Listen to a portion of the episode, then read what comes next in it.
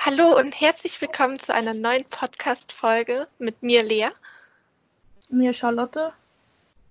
Und heute mit René, den wissenschaftlich-pädagogischen Mitarbeiter des Emi Frank Institut und Mitglied der christlich-jüdischen Gemeinde.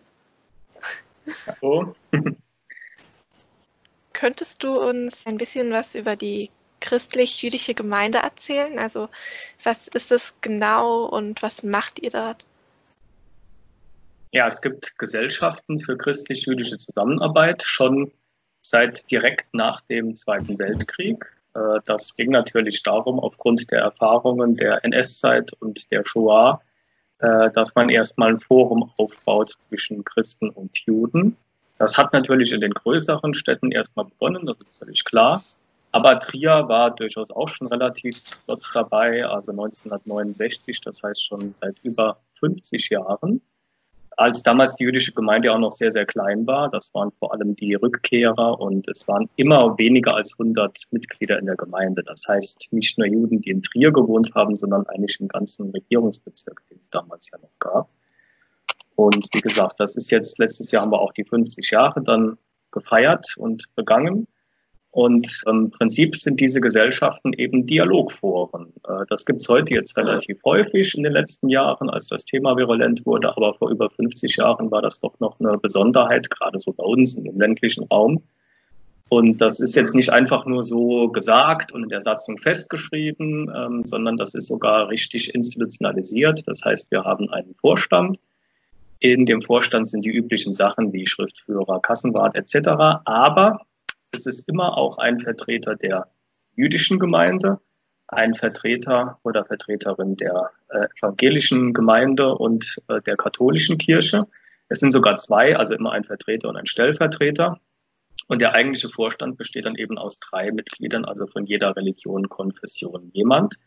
Äh, momentan ist der evangelische Vertreter der Pfarrer Uli Dann und die jüdische Vertreterin ist die Frau Ilana Weinsteine. Und ich bin der katholische Vertreter und äh, auch seit einigen Jahren Vorsitzender. Das ist aber wirklich nur so ein Primus inter pares. Also das heißt, äh, natürlich haben wir als katholische Gemeinde die meisten Ressourcen. Wir haben am leichtesten Zugriff auf Büros, auf Kopien etc., äh, weil natürlich hier bei uns die katholische Kirche die größte Einrichtung ist. Und so ergibt sich das meistens automatisch. Aber wir sind eigentlich drei Leute, wir entscheiden und beziehen die anderen eben mit auch rein. Und wir treffen uns sehr häufig ähm, in Nicht-Corona-Zeiten, so alle Woche oder so, und machen auch viele Veranstaltungen. Ähm, wir sind also ständig im Austausch. Also wenn irgendwas passiert, müssen wir nicht erstmal überlegen, wie können wir uns jetzt treffen und drüber beraten, sondern wir sind ständig im Austausch und wir können Dinge auch schon weit im Voraus sehen. Ja. Das klingt sehr spannend. Ja. Warum gibt es das Emil Frank Institut und woher kommt der Name?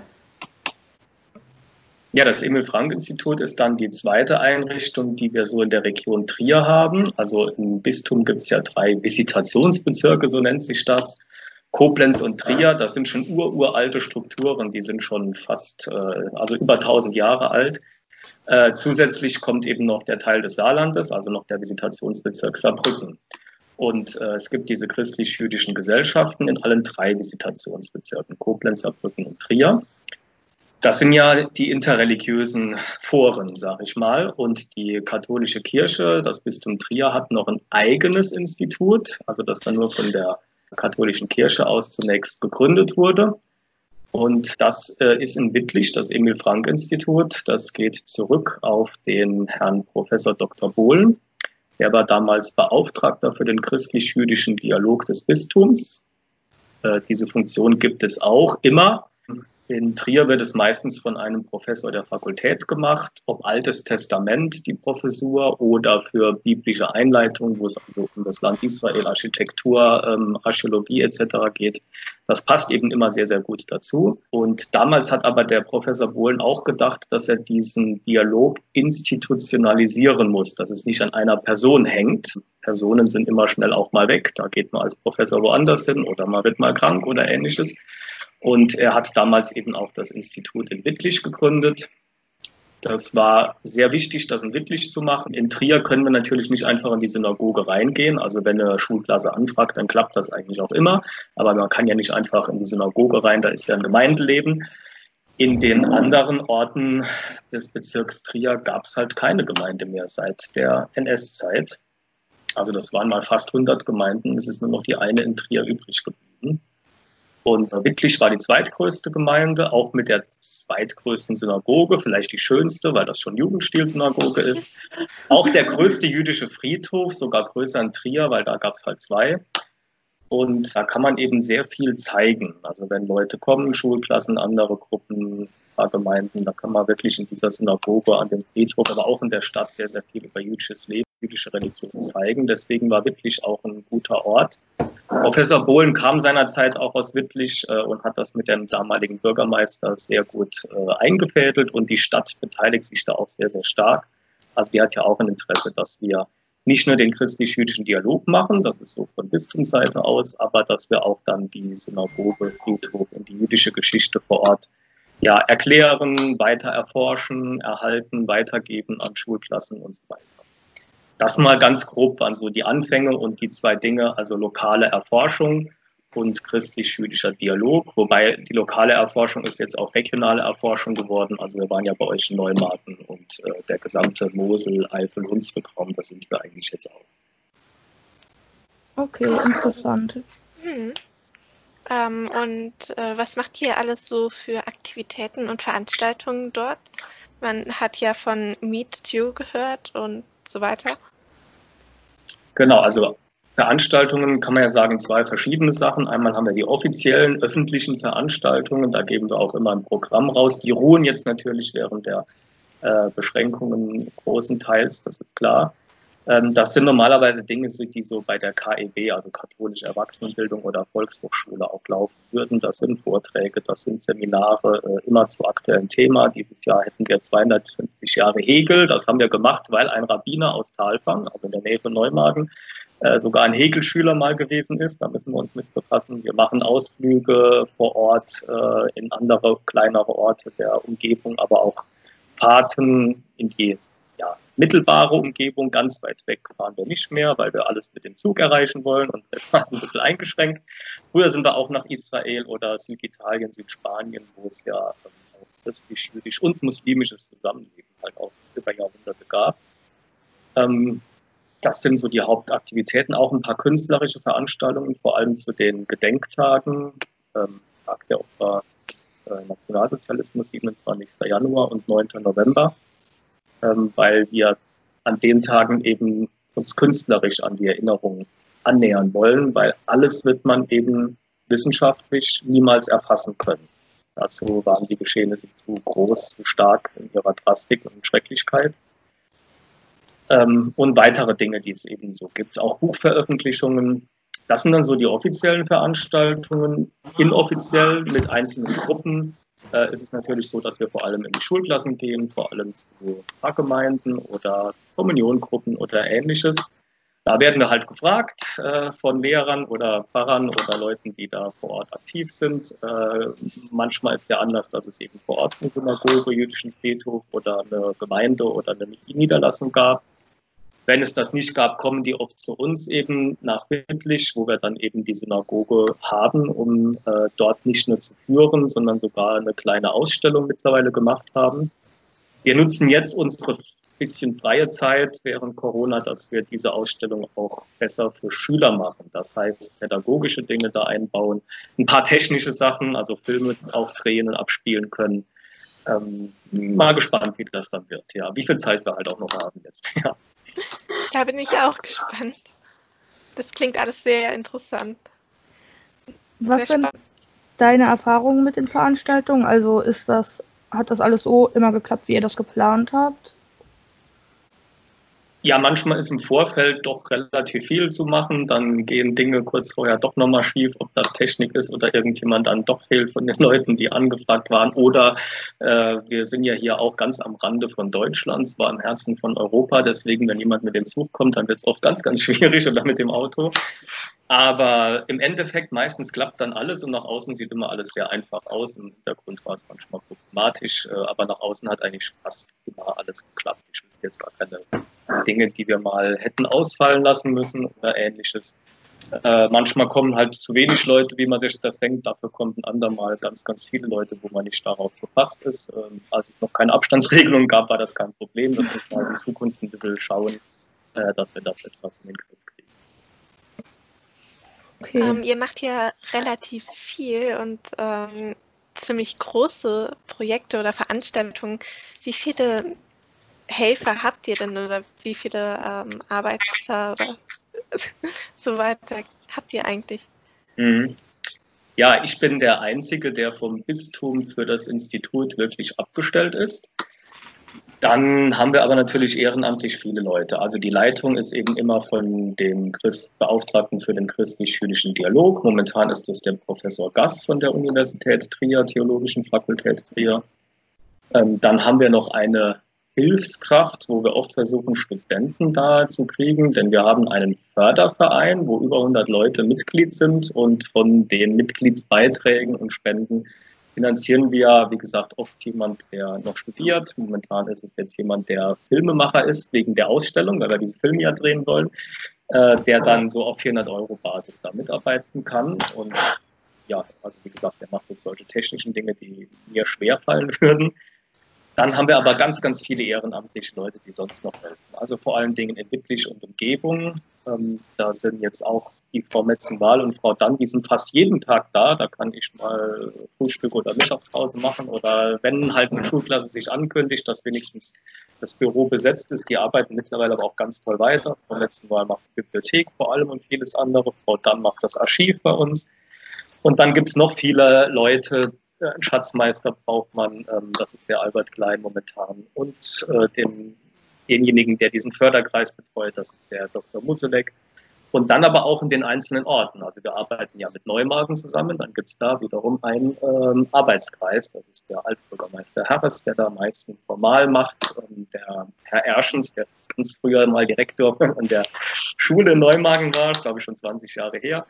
Ähm, seitdem forscht er ganz viel. Und das ist in anderen Orten genauso, dass wir da die Ehrenamtler haben, mit denen wir zusammenarbeiten. Und das ist auch ganz toll. Man hat halt ganz viele Leute, die man kennenlernt. Ähm, nicht so oft ist man mit denen zusammen wie bei anderen Leuten, wo man täglich in Kontakt hat. Manchmal ist man auch ein paar Tage allein und forscht ein bisschen äh, und langweilt sich und ist dann froh, wenn wieder eine Schulklasse oder sowas kommt. Ist ein Interview jetzt, ja. Das ist schön, dass sich auch so viele freiwillig ehrenamtlich melden dafür. Ja. Mhm. Warum findet ihr das, also warum ist euch das Institut so wichtig und ähm, was sind eure Ziele und ja, wieso hast du da angefangen zu arbeiten? Also was hat dich so dazu ermutigt? Ja, ich war zunächst auch mal an der Schule als Lehrer gewesen habe äh, nebenbei aber auch schon mal in der Thematik gearbeitet. Also in Schweich gibt es auch eine kleinere Synagoge, die momentan als gelegentlich mal Museum genutzt wird, nicht so ausführlich wie Wittlich, wo auch Schulklassen hingehen können. Wo wir jetzt dieses Jahr auch, glaube ich, abschließen, dass die Ausstellung da mal steht. Da kann man dann auch alleine hingehen und sich vertun und braucht vielleicht nicht jemand, der führt. Dann äh, habe ich auch eine Doktorarbeit mal angefangen. Da ging es auch um das Thema Interreligiosität. Und so bin ich dann angesprochen worden, ähm, als hier die Stelle frei geworden ist. Und ich finde es eben eine ganz tolle Ergänzung zwischen Forschungsarbeit einerseits, aber auch äh, pädagogische Arbeit immer mit den Gruppen. Was uns ganz wichtig ist, dass, äh, warum das Institut vielleicht eine Besonderheit ist. Ähm, es gibt mehrere Institute, die sich um jüdische Geschichte drehen, die äh, den Nationalsozialismus, den Antisemitismus in irgendeiner Form aufarbeiten. Ähm, es gibt auch einige Synagogen, die Förderkreise haben, die dann die Synagoge herrichten, instand halten und erklären. Was unser Anliegen ist, das sich vielleicht unterscheidet, ist einfach die Tatsache, dass wir ja versuchen, interreligiös zu vermitteln. Das heißt, äh, wir versuchen das Judentum als Judentum darzustellen, aber auch in den Beziehungen zum Christentum. Die meisten Leute, die hinkommen, sind ja christlich sozialisiert, zumindest sage ich mal. Also man kommt mit einer gewissen Erwartungshaltung. Und äh, je nachdem, mit welcher Haltung man kommt, wird man etwas anderes erstmal als fremd oder anders wahrnehmen. Das muss aber nicht sein. Wenn man eine neutrale Position hätte, dann ist vielleicht die eigene viel, viel fremder als diejenige, die man gerade sieht. Und äh, diese Perspektive, äh, wie man auf das Judentum schaut, die ist uns ganz wichtig und die soll auch verhindern, dass es nochmal zu sowas kommt wie Anti-Judaismus. Also wenn man vielleicht aus christlicher oder auch muslimischer oder anderer Sicht äh, irgendwelche Vorurteile hat, zum Beispiel, dass das Judentum ja sich erledigt hat, weil das Christentum hat ja jetzt seine Stelle eingenommen, dass das Judentum nur das Alte Testament ist, weil es sich nicht weiterentwickelt hätte, was natürlich Blödsinn ist seit über 2000 Jahren. Ähm, dass vielleicht auch das traditionell religiöse Judentum sich überlebt hätte, seitdem es ja die Aufklärung und das liberale Judentum gibt. Auch das ist äh, Unfug. Also das traditionell religiöse Judentum ist genauso rational äh, und philosophisch macht auch 90 Prozent der Juden hier in der Region aus oder 80 Prozent. Also da kann man auch gar nicht dran, dran vorbeigehen. Äh, also solche Dinge zu vermitteln, das ist, glaube ich, ganz wichtig und dann ein bisschen auch einem theoretisch wieder möglichen Anti-Judaismus schon ganz von Anfang an vorzubeugen. Okay. Interessant. Ja, das ist, klingt auf jeden Fall wichtig, vor allem ähm, für das Judentum und das Christentum. Ähm, wir wollen dann mal mehr auf die zwei Religionen eingehen, und zwar was überhaupt so die Unterschiede zwischen Judentum und Christentum sind und wie die entstanden sind geschichtlich, weil das Christentum stammt ja vom Judentum sozusagen ab. Ja, gut, darüber könnte man natürlich jetzt mehrere Stunden sprechen, das ist klar. Das stimmt.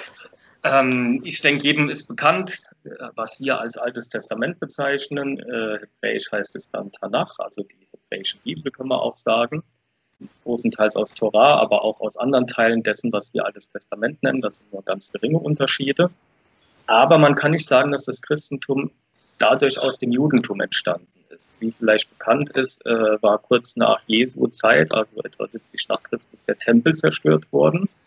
Und viele Vorschriften, auch viele Feste äh, sind ja verbunden mit dem Ritus im Tempel.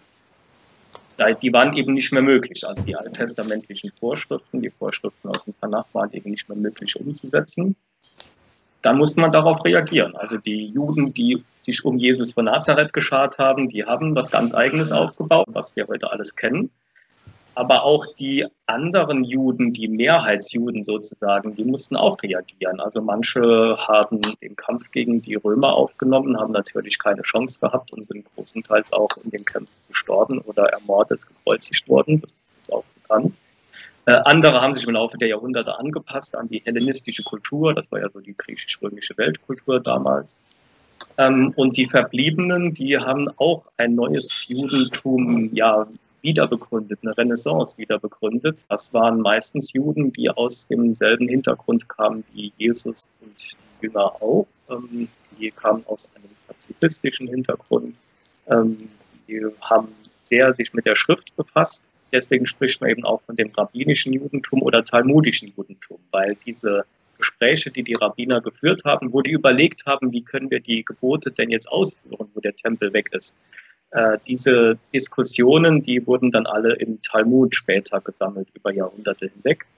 Das ist sozusagen die zweite Offenbarungsschrift des Judentums. Ähm, nicht direkt eine Offenbarungsschrift, aber die zweite grundlegende Schrift, die bei uns eben dann das Neue Testament wäre der Unterschied oder das ganz Spannende ist, dass hier oft Diskussionen nebeneinander stehen, dass das also gar nicht unbedingt aufgelöst wird. Also als Jude muss man schon mitdenken, auch relativ viel.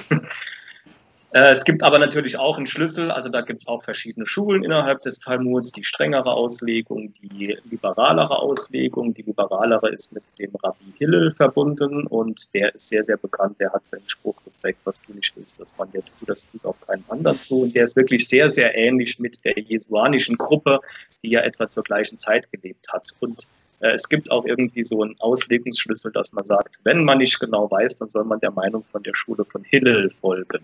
Also das heißt, Judentum und Christentum, wie sie so im ersten Jahrhundert nach Christus entstanden sind, sind sehr, sehr ähnlich. Ist nicht unbedingt das eine aus dem anderen entstanden, deswegen sprechen wir ja auch von Geschwisterreligionen mittlerweile. und gar nicht mehr von Mutter und Tochter. Denn dieses Denken Mutter und Tochter impliziert ein bisschen, ja, älter und jünger. Äh, das Ältere ist sozusagen obsolet, wenn das Jüngere da ist. Und so haben Christen oftmals ähm, so in der Vormoderne äh, argumentiert, man braucht das Judentum ja eigentlich gar nicht mehr. Das ist noch nicht so schlimmer wie Antisemitismus, aber es hat dem durchaus auch dann nichts mehr entgegengesetzt, weil wenn Juden ermordet wurden und man eh schon gedacht hat, man braucht sie nicht mehr, dann ist das vielleicht leichter, als wenn man eine andere Meinung hat. Denkst du denn, äh, dass die Schulen den Unterschied äh, zu den beiden Religionen richtig unterrichten oder ob die dazu wenig tun? Ja, in den neuen Lehrplänen ist das eben alles schon gemacht. Da arbeiten wir ja auch mit. Ähm, das war früher tatsächlich mal noch zeitweilig ein Problem gewesen, aber ich denke, das äh, ist mittlerweile überkommen. Äh, wobei es immer natürlich auch wieder Punkte gibt, dass Leute sagen, ja, so ganz äh, einfach ist das ja nicht. Wir, und so ganz falsch war das alte Modell auch nicht. Und da müssen wir auch immer schauen und darauf aufpassen, wirklich diese neue Sicht, die ja wirklich versöhnlicher ist und die auch ein bisschen toleranter ist, ähm, dass wir die auch weiter äh, in Zukunft behalten. Okay. Warum ist es so wichtig, dass äh, Juden und Christen zusammenarbeiten? Also verschiedene Religionen. Ja, da gibt es auch wiederum ganz viele Punkte. Das eine ist natürlich, dass man sich selber immer dann besser versteht, wenn man im Dialog mit dem anderen ist. Äh, das ist ja ganz christlich-jüdisches Denken, dass man nur über den anderen äh, sich selbst auch verstehen kann, äh, nur über die Nächstenliebe weiterkommt.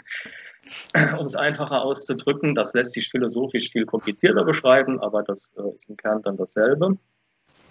Ähm, das ist zwar das eine. Also es geht im christlich-jüdischen Dialog wie in jedem interreligiösen Dialog gar nicht darum, dass man den anderen jetzt missioniert, dass man davon überzeugt, dass die eigene Religion in irgendeiner Form besser wäre. Ähm, Mutter Teresa hat mal gesagt, der Dialog dient nicht dazu, dass der andere so wird wie ich, äh, sondern dass der Christ ein besserer Christ und der Muslim ein besserer Muslim und der Jude ein besserer Jude und so weiter wird. Also das ist schon mal ein Punkt, der sehr, sehr wichtig ist. Und dann denke ich, dass gesellschaftlich eben die Religionsgemeinschaften auch ein wenig zusammenarbeiten müssten. Es ähm, gibt da ganz, ganz viele Beispiele. Momentan äh, sehen wir ja auch, dass gerade in der Corona-Zeit alle Leute feststellen, dass die Politik sich sehr, sehr schwer tut zu reagieren. Das ist aber relativ normal, weil ja ganz viele Interessengruppen in der Politik vertreten sind und man muss eben dann schauen, wie bringt man die unter einen Hut. Also es gibt wirtschaftliche Interessen gegen Gesundheitsinteressen. Ähm, wenn die sich widersprechen, dann wird es halt schwierig. Die Wissenschaft äh, lernen wir jetzt, die kann auch nicht immer endgültige Ergebnisse sagen. Also da merken wir, es gibt Virologen, die gehören der einen Disziplin an. Also die Disziplinen untereinander können schon kaum miteinander sprechen. Also ein Physiker und ein Musiker, äh, Musikwissenschaftler, ich glaube, die würden unter einem Ton was ganz, ganz anderes verstehen. Ähm, und ein Kunstwissenschaftler und ein Biologe würden unter einem grünen Baum auch was anderes verstehen. Aber auch innerhalb von einer Wissenschaft wie jetzt der Medizin gibt es ja auch, das sehen wir momentan ja, viele Meinungen. Und äh, das ist aber auch kein Fehler. Für viele Leute ist das jetzt ganz, ganz schlimm. Die denken, ja, wir wissen gar nicht mehr, woran wir sind, woran können wir uns halten. Ähm, das liegt aber in der Natur der Wissenschaft, weil die Wissenschaft definiert einfach, zum Beispiel die Physik definiert Raum und Zeit. So. Und äh, 300 Jahre lang hat Newton Raum und Zeit definiert und das hat gut geklappt. Dann hat man irgendwie mit dem Teleskop beobachtet, der Merkur bewegt sich ganz anders, wie vorher gesagt. Und dann kam Einstein und hat das mit einer neuen Theorie erklärt, musste aber dafür Raum und Zeit anders definieren. Also je nachdem, wie man seine Ausgangsposition definiert, äh, demnach äh, entwickelt sich dann die weitere Wissenschaft. Insofern ist es gar kein Problem, dass das äh, unterschiedliche Paradigmata, nennt man das dann halt, innerhalb einer Disziplin gibt. Ähm, man sollte halt jetzt nicht so hart drum streiten, wie das momentan passiert, äh, aber das sind vielleicht auch nur Ausnahmefälle und die Religionen haben halt die Chance zu sagen, es gibt halt wirklich einen höchsten Wert. Und äh, in der christlich-jüdischen Tradition ist es eben die Heiligkeit des Lebens. Und ich habe jetzt festgestellt, die jüdischen Gemeinden, die konnten vielleicht genau deshalb sehr, sehr ähm, stringent äh, auch und, und stark reagieren auch. Also die äh, beiden Rabbinerkonferenzen in Deutschland und Frankreich, also die Trierer Gemeinde wird von den französischen äh, Rabbinern mitbetreut, die haben sehr früh festgelegt, dass eben dieses Prinzip Heiligkeit des Lebens, Pikuach Nefesh, dass das über allem steht. Also dass man nicht wie die Wissenschaftler gegeneinander argumentieren kann und nicht wie die Politiker da aushandeln muss. Ähm, da gibt es halt nichts, was drüber steht. Ähm, und das macht die Sache vielleicht einfacher, äh, manchmal vielleicht auch schwieriger, aber zumindest hat man in Situationen wie jetzt vielleicht eine bessere Richtschnur. Und deswegen könnten sich die Religionen gemeinsam öfters vielleicht auch ein bisschen lautstärker äh, manchmal so in Debatten einbringen. Ähm, denkst du dann auch, dass äh, der Anteil an Juden in Deutschland steigen wird mit der Zeit oder eher zurückgeht? Ja, der Anteil ist ja sehr stark gestiegen. Äh, ich weiß nicht, ob ihr das wisst, so nach 1990. Ähm, da sind eben sehr viele Juden aus dem Gebiet der ehemaligen Sowjetunion nach Deutschland gekommen, also russischsprachige Juden aus dem Baltikum, aus der Ukraine etc. Die Emilia, die bayerisch war, äh, ist ja auch dann ein Beispiel. Mittlerweile ist in Trier in der jüdischen Gemeinde weit über 90 Prozent der Juden sind äh, Zugewanderte aus Osteuropa. Und äh, der geringste Teil sind eben diejenigen, die ja, den Holocaust überlebt haben oder nach dem Zweiten Weltkrieg nochmal zurückgekehrt sind. Insofern gab es einen Anstieg jüdischen Lebens. Ähm, sonst wäre vielleicht das Judentum in Deutschland fast ausgestorben mittlerweile. Es hätte wahrscheinlich keine Gemeinde mehr in Trier gegeben, das können wir mit Sicherheit sagen. Äh, wie das jetzt in Zukunft aussieht, das hängt von ganz, ganz vielen Faktoren ab. Wenn der Antisemitismus zunehmen wird, ähm, dann wird es sicherlich auch Abwanderungstendenzen geben. Möglicherweise kommen aus anderen Regionen der Welt, wo es schwieriger für Juden wird, aber auch dann wieder Juden nach Deutschland. Also zumindest in unserer Region sehen wir das. Äh, wenn man ein paar Kilometer weiter die Mosel aufwärts fährt, dann kommt man ja nach Luxemburg erstmal und da steigt die Anzahl der Juden, weil natürlich in Luxemburg die Bevölkerungszahl sich sowieso auch verdoppelt hat in den letzten Jahrzehnten. Und wenn man noch ein bisschen weiter geht, direkt an der Grenze, die, das erste Städtchen auf französischer Seite Thionville ist auch eine jüdische Gemeinde. Äh, die ist momentan auch im Wachsen begriffen, weil halt viele Juden, die in Luxemburg wohnen oder direkt an der Grenze näher zu Thionville wohnen und eben dahin gehen. Oder weil es auf französischer Seite billiger ist zu wohnen, äh, aber in Luxemburg zu arbeiten, so wie bei uns, äh, wächst diese Gemeinde auch. Also das sind ganz viele Faktoren, die man jetzt auch gar nicht so vorhersagen kann. Okay. Du warst dann auch schon mit den Fragen, sage ich mal. Äh, hast du noch irgendwelche Themen, mit denen du über uns reden willst? Was eben vielleicht auch noch ganz interessant ist zum Emil Frank Institut, ist, dass das eben zwar ein Institut ist, das jetzt vom Bistum Trier ausging und gemeinsam mit der Stadt wirklich getragen wird, aber dass eben auch noch mehrere Träger dabei sind. Also wir haben dann so einen eigenen Trägerverein gegründet und innerhalb dessen ist auch die jüdische Gemeinde ein Trägermitglied. Also es ist nicht nur Stadt Wittlich und äh, Bistum Trier, sondern es ist daneben unter anderem auch die jüdische Gemeinde, die Träger ist im Institut. Äh, sodass wirklich gewährleistet ist, dass wir nicht einfach irgendwas machen und behaupten, das sei jetzt im Sinne auch der christlich-jüdischen Verständigung und, und, im Sinne der jüdischen Gemeinde, sondern das wird auch immer bei jeden Sitzungen äh, und auch zwischendurch in Gesprächen immer wieder auch ähm, nochmal festgemacht. Und es gibt auch einen wissenschaftlichen Beirat, also Wissenschaftler, die das Institut beraten. Und da äh, ist eben zunächst die jüdische Gemeinde Trier auch Mitglied, aber seit einiger Zeit, das war mir auch sehr, sehr wichtig, ist sogar das Rabbinat im Netz Mitglied. Also wie gesagt, die Trierer Gemeinde ist ja nicht mehr sehr groß. Früher war das ein eigenes Rabbinat mit den ganzen Dorfgemeinden drumherum. Jetzt ist nur noch eine Gemeinde und das nächste Rabbinat wäre dann in Metz. Da gehört dann Metz, Thionville, Saargemünd und in Deutschland Saarbrücken und Trier so ein bisschen mit dazu. Das ist nicht so genau wie beim Bistum, wo das ganz, ganz klar und feste Grenzen gibt. Aber zum Beispiel ist einer vom Rabbinat Metz, ein Rabbiner, äh, Gerard Rosenfeld, der, der macht sogar den Religionsunterricht an der äh, in der jüdischen Gemeinde in Trier. Ähm, der darf sogar mündliches Abitur prüfen. Also das äh, ist natürlich sehr gut. Mhm. Ja. Wir wollten dich noch fragen, ob du noch einen Wunsch an die Gesellschaft oder einen Appell ähm, an die Gesellschaft hier mitteilen willst. Ja, es gibt ja viele, die sich mit der Thematik befassen, oft historisch äh, mein Appell wäre, weil ich das oft feststelle, dass es genau andersrum passiert, dass man eben sich dann doch stärker vielleicht für die Leute interessiert. Also nicht wie mit Juden umgegangen wurde, sondern einfach, äh, was Juden sind. Ähm, nicht einfach über Juden sprechen, sondern mit ihnen sprechen. Es gibt sehr viel Forschung, es gibt sehr viele Initiativen, aber oft wird halt einfach nur ja, über die Juden geforscht, gesprochen oder bestimmt äh, und gar nicht so sehr mit ihnen. Deswegen ist so dieser Dialog, glaube ich, ganz, ganz wichtig. Okay. Okay, Gut. danke. Das ist schön. Ähm, vielen Dank, dass du äh, da warst und mit uns diese Podcast-Folge gedreht hast.